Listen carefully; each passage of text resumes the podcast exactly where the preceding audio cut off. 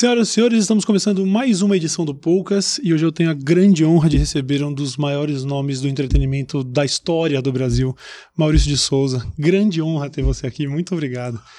Eu estou honrado, o que, que, é isso, cara? Poxa, eu, eu, eu as, as, primeiras memórias que eu tenho na vida estão diretamente relacionadas à Turma da Mônica. É, acho que uma das primeiras coisas que eu lembro é na minha avó assistindo algum especial da Mônica onde ela resgata uma estrelinha. Ah, estrelinha mágica. A estrelinha mágica, eu assisti quando era pequeno. Eu, eu me lembro de ter visitado o Parque da Mônica quando era pequeno e foi mágico. É, agora, depois de grande, gostei muito de, de, de, das graphic novels, acho lindas. E assisti o filme recentemente também, que colocou Marmanjo barbado para chorar. Foi muito legal. Eu tive a oportunidade única de ver, inclusive, esse filme com Daniel Rezende, elenco, foi uma coisa incrível.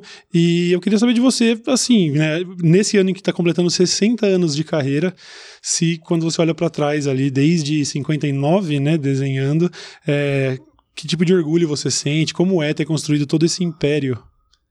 Pensei que você ia perguntar, você faria a mesma coisa? Você faria a mesma coisa? eu acho que sim, porque é a única coisa que eu sei fazer bem. Ah, que bom. Desenhar, fazer história em quadrinhos, planejar filmes, desenhos animados e tudo uhum. mais. Eu me preparei bem desde a minha infância. Eu já queria fazer tudo isso. Uhum. Eu sonhava com isso. Eu via que os americanos faziam, por que, que a gente não podia fazer? Então, fui, fui nessa. E, lógico, tive percalços, tive alguns problemas no início do processo, mas por falta de prática na, na, na atividade, né? Uhum. Mas eu ia apanhando e aprendendo, apanhando e aprendendo, e decidi, resolvi que eu não ia desistir nunca. E não desisti, nunca achei que eu ia, devia parar, e estou aqui faz 60 anos trabalhando na mesma empresa, né? Eu comecei com profissionalmente com 24 anos. Uhum. Então estou com tô meio uh, vamos dizer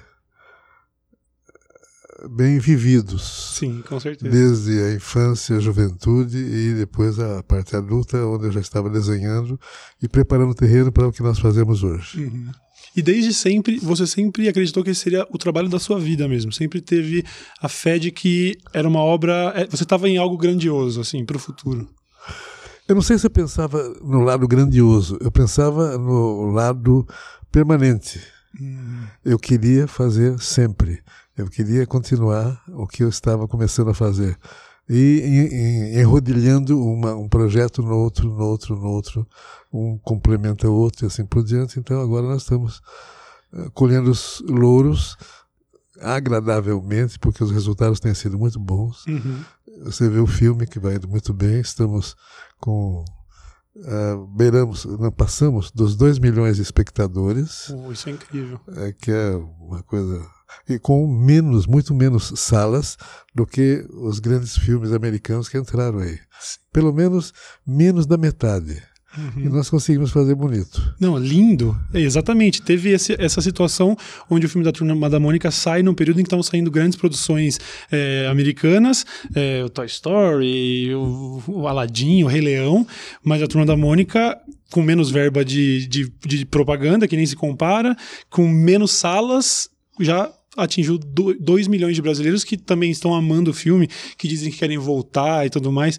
Como foi para você é, ver esse filme na telona? Uh, deve ter sido um mix de emoções. Como foi? Não, eu chorei, lógico. Né? Chorou também? É, lógico. E sou muito emotivo. Uhum. Além disso, significava muito esse filme. Era a possibilidade de fazer um filme ao vivo, com artistas ao vivo.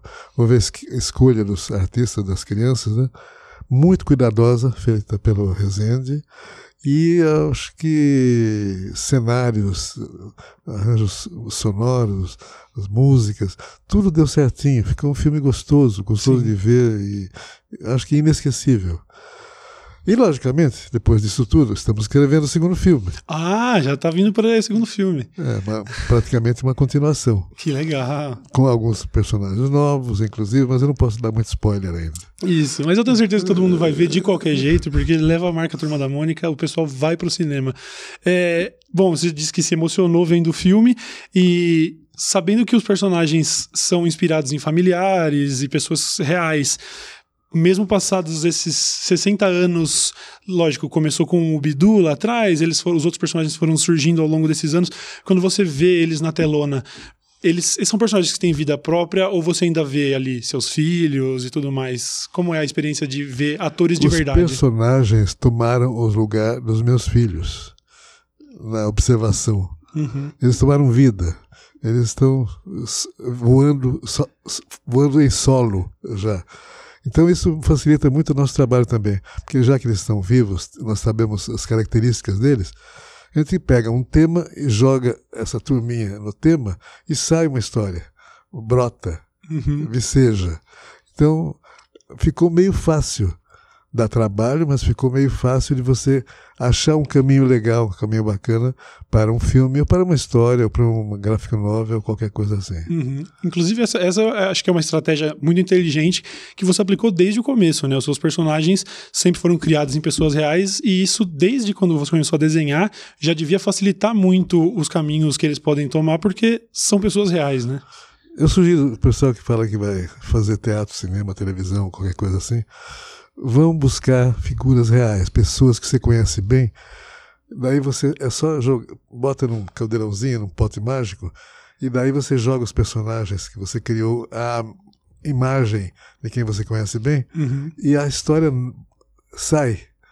Você tem um começo, um meio e fim, e daí fica tudo muito mais humano, muito mais universal e, e inteligível, ou entendido por qualquer criança, no caso dos, dos, personagens infantis, por qualquer criança do mundo. Uhum. Porque nós estamos colocando gente como a gente ali. As emoções humanas básicas estão ali. Estão pinçadas, jogadas no caldeirão, e daí sai uma história legal. Sim, incrível, incrível. Inclusive, você falou sobre crianças do mundo inteiro. A, a Turma da Mônica é, é reconhecida pelo mundo inteiro. Vocês têm atividades em outros países já. Eu sei que tem essa a ambição de agora ter até atividades oficiais com escritório no Japão e tudo sim, mais. sim. Né? Você quer falar um pouco sobre isso? Como é essa relação com o Japão no momento, por exemplo? Eu sou muito ligado às coisas japonesas. Inclusive, sou casado com uma Nisei, uhum. a Alice Takeda, que é a diretora do estúdio, diretora de arte do estúdio.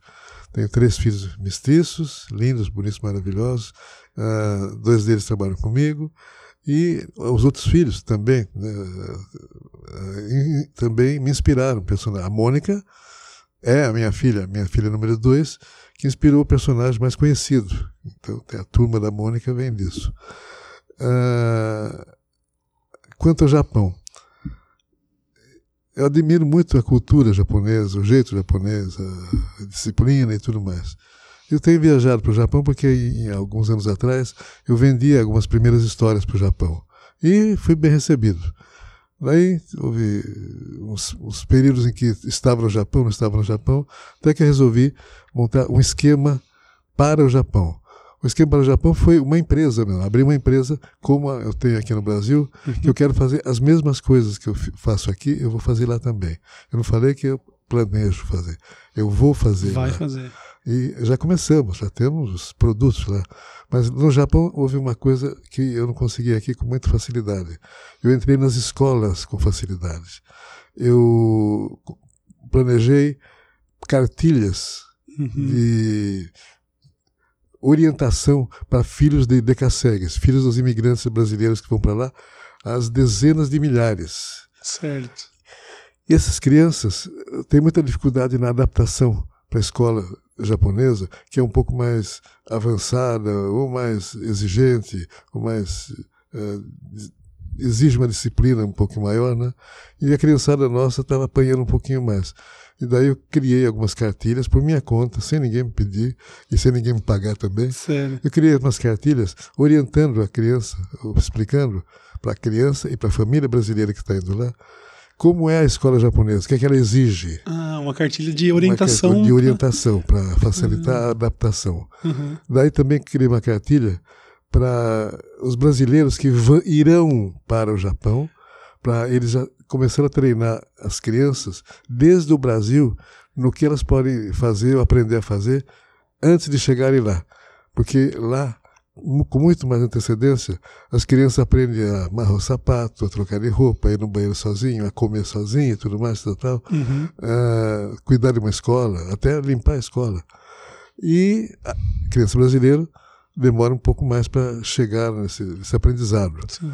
Então eu fiz uma cartilha meio desafiadora para o pessoal que vai para lá, para, por favor, orientar seus, seus filhos para começar a treinar desde agora, para se adaptarem com mais facilidade, para não atrasarem o currículo, né, uhum. as aulas tudo mais.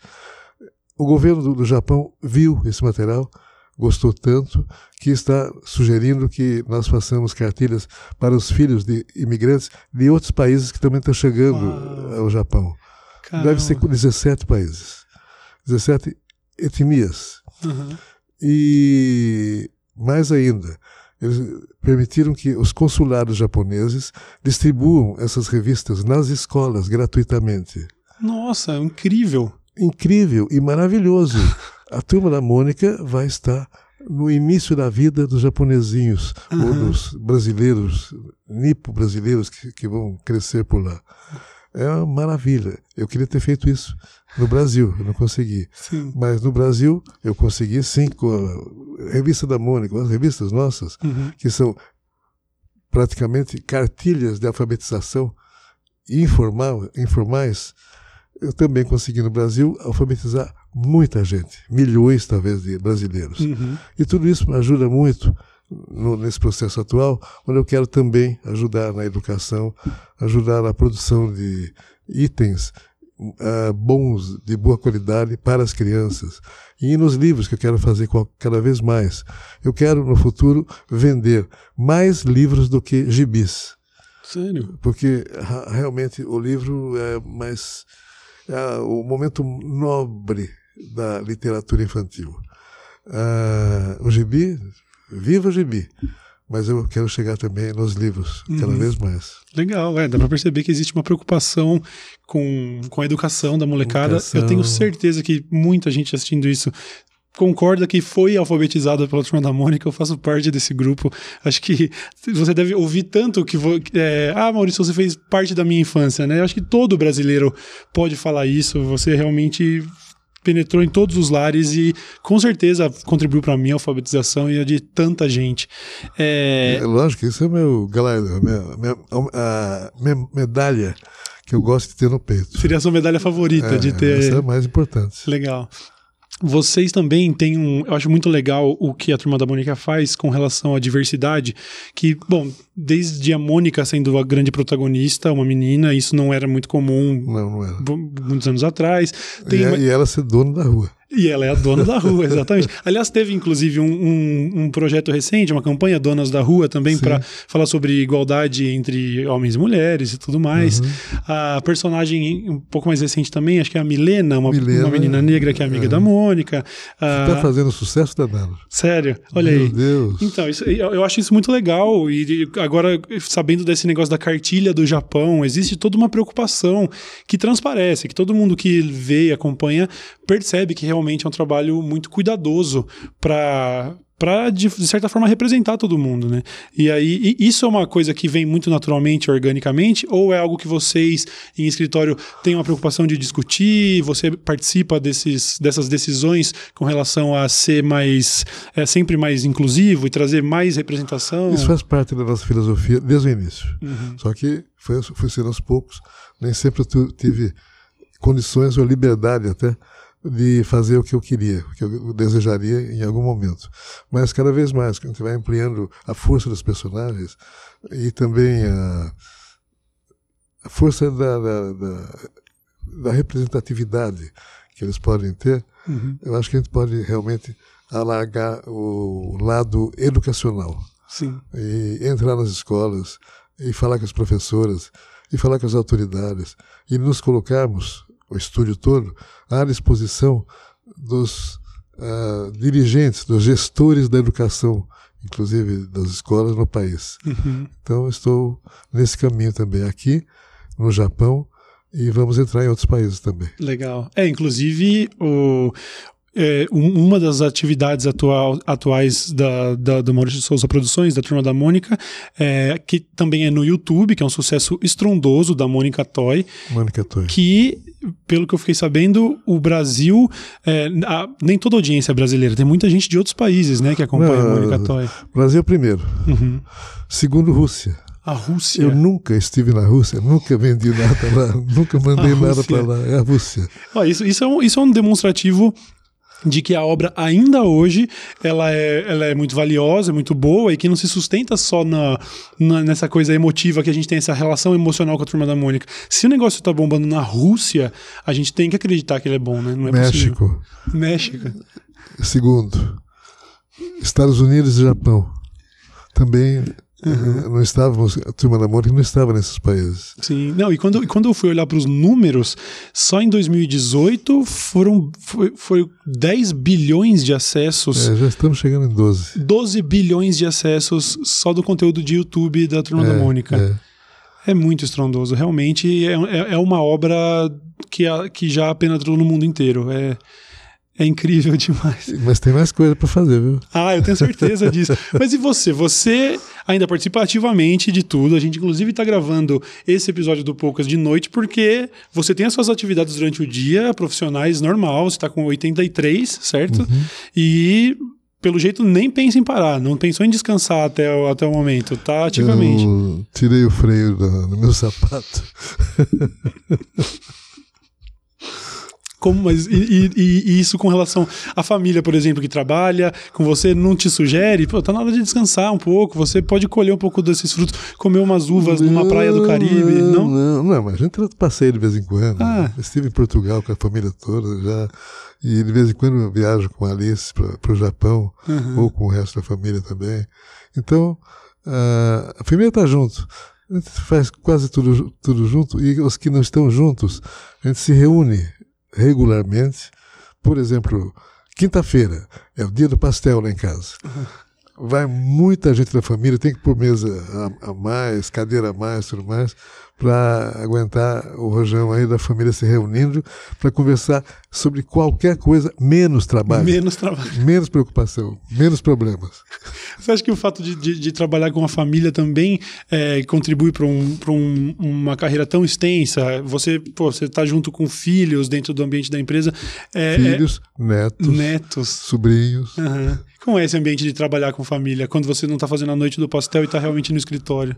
Olha, como nós temos uma atividade muito dinâmica, às vezes no estúdio eu passo um dia ou dois sem ver, sem ver a Alice. Vejo em casa. Uhum. Mas ela está lá também com a chefia da arte toda, né? Então nós temos, cada um tem a sua missão, o seu tempo, suas obrigações, funções, e a gente se encontra de vez em quando. Ah, de vez em quando se encontra. é. Mas você ainda é quem dá o, o ok final. Eu acredito que em tudo é impossível, né? São, Não, é impossível. São obras demais. Hoje, hoje uh, o estúdio está muito grande, está com uhum. centenas e centenas de funcionários. Uh, não dá para ver tudo, então eu precisei, logicamente, me cercar de, uh, de, de pessoas que podem me fazer, uh, às vezes, podem acompanhar o que eu prezo mais com a filosofia da, da família, da, da, empresa, e com isso vou sendo informado do básico. Como não dá para ver tudo, sou informado do básico, discuto, participo, tudo mais. Eu gosto muito de ver coisas novas, principalmente na parte de desenho, criação de desenhos, coisas novas acontecendo para ver em que pé que está. Hoje mesmo, agora, antes de, desse estudo, desse, dessa entrevista, estava vendo um episódio em desenho animado da Turma da Mônica Jovem, uhum. que vai ser lançado ainda. Vai sair no Cartoon Network, né? A Turma da Mônica Jovem. Cartoon, sim, é, uhum. exato. E daí, então, eu olho, vejo, ah, gostei, oh, legal, bacana. Uhum. Não, essa aqui, essa expressão, esse momento aqui não está muito legal. Nos meus palpites, discuto, não imponho, porque tem um pessoal jovem lá que é maravilhoso. Eu não quero cortar cortar as asas da imaginação, da criatividade deles de jeito nenhum. Uhum. Mas eu preciso me adaptar a eles e eles se adaptar à nossa história, ao histórico. E com isso a gente vem levando, vem trazendo tudo é, com uma boa velocidade. Sim. Não, e pô, falando em adaptação, é, o, o, Turma da Mônica, a, as graphic novels todas, elas também são de um sucesso estrondoso. E para um público diferente, né? Para um público diferente. Uhum. Eu, eu ganhei de presente de aniversário de 30 anos, uma deles, acho que foi o do Astronauta. Uhum. Que, aliás, o. O Beirute. É, tem, e tem um, uma, acho que uma, uma, outra série, né, que vai sair desse trabalho do, das graphic novels, que ainda vai para acho que é para HBO, né, alguma coisa assim. Eu, eu tava, é. tava lendo a respeito. São, são tantas coisas, eu fico imaginando que realmente você precisa conseguir delegar, é, porque são, são números. Eu tenho eu tenho uns números anotados aqui que eu queria até compartilhar, porque realmente, você falou, você tem centenas de funcionários, certo? É, você tem mais de 400 personagens criados, tá correto? E são muitos personagens. Mais de 4 mil produtos uhum. licenciados, não? Descobri. Descobriu? Que nós temos uma exposição na Avenida Paulista, na Fiesp. Uhum. Descobri, com a pesquisa que nós fizemos agora, os velhos funcionários levantaram, que nós temos mais de 500. Mais de personagens. 500 personagens. É, e os que nós usamos, estamos usando sempre, são 70, 80 mais ou menos. Né? Uhum. E os outros, de vez em quando a gente usa ou não, e tem uma ala de personagens, alguns até bons, que estão aposentados. Certo. Nós apresentamos nessa exposição do MASP os aposentados. Nossa, tem o histórico, tudo mais, desenho tal, em tamanho de, de uma pessoa humana. Uhum. Então tá lá a turma de aposentados, todos eles reclamando que querem voltar a trabalhar. que demais. Essa exposição ainda está. Está tá lá, até dezembro está no MASP. No, desculpe, não. No Fies, no... É, na, na Fiesp. Na Fiesp, é, na Fiesp. MASP saiu, foi o, uma uhum. vontade antiga. Certo, certo. e também, ainda falando, voltando um pouco no assunto da, da diversidade, você também tem um musical, né, que, que tá na estrada. Brasilis. O Brasilis. Brasilis. Que esteve em São Paulo até a semana passada e agora está percorrendo o Brasil inteiro em mais nove capitais. Certo. É um musical maravilhoso, o mais sofisticado que nós produzimos até agora. Meu, meu filho Mauro, que estudou em Nova York, teatro e tudo mais, está cuidando e criando maravilhosamente em cima da, da área dele. É, é outra, outra, outra área uhum. que está me seduzindo cada vez mais também. Sim. E que, e que trata de, pelo que eu entendi, de diversidade. Fala sobre diversidade o Brasil. cultural. Diversidade uhum. cultural. Vai assistir. Eu vou com certeza. Sou, eu sou mas fã. Aí, não, está passando mais. Hum. Mas, não, mas eu vou. vou, vou vai vai para mais nove. Nove capitais. Nove capitais. É. Ah, dá, é possível, é possível. É, talvez eu tenha uma cópia para você futuramente. Por favor, por favor. Inclusive, eu estava esperando um momento em que eu vou pedir, depois dessa entrevista, se você não puder me fazer um rabisquinho do Bidu, que eu vou enquadrar na minha casa. Com todo prazer. eu trouxe minha caneta mágica aqui. Sério? É, o pincel mágico. Que demais, que demais. Cara, são tantas coisas, tantas, tantas frentes, tantos produtos. Eu vi, são, eh, são milhares de produtos licenciados. Eu, eu como a, a, maçã da Turma da Mônica ainda hoje e gosto de pensar que ela foi plantada lá no bairro Limoeiro, sabe? Aquela coisa é muito mágico.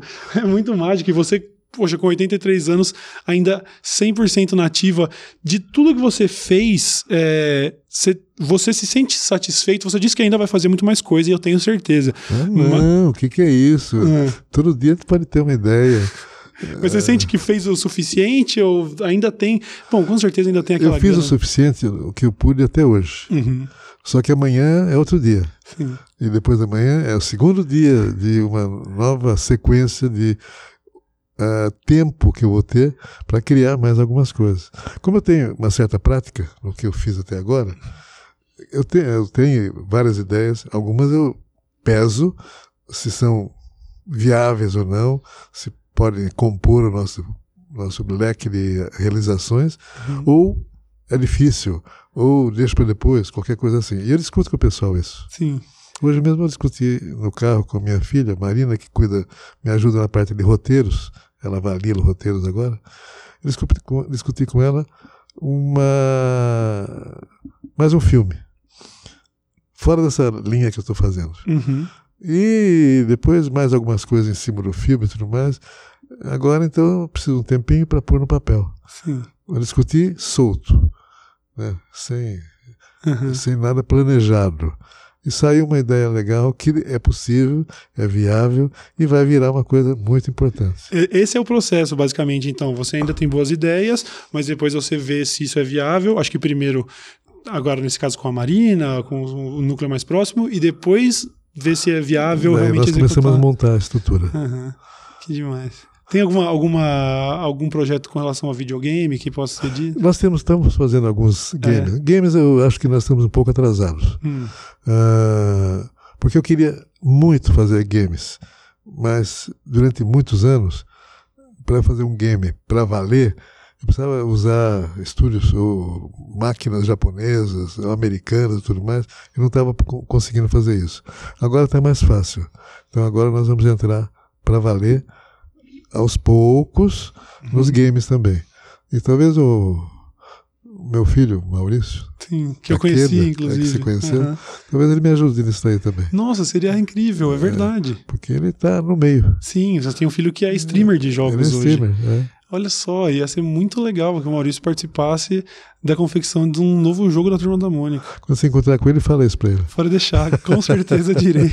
Ah, que demais. Bom, no Japão, é, vocês vão lançar com, em formato de mangá. É, já tem, tem, tem. tem Acabei de lançar um gibizinho Uhum. em formato mangá. Não é tipo mangá, estilo mangá. É mangá É mesmo. mangá mesmo. Mangá tipo japonês. Uhum. Só não está ao contrário. A Certo. leitura ao contrário.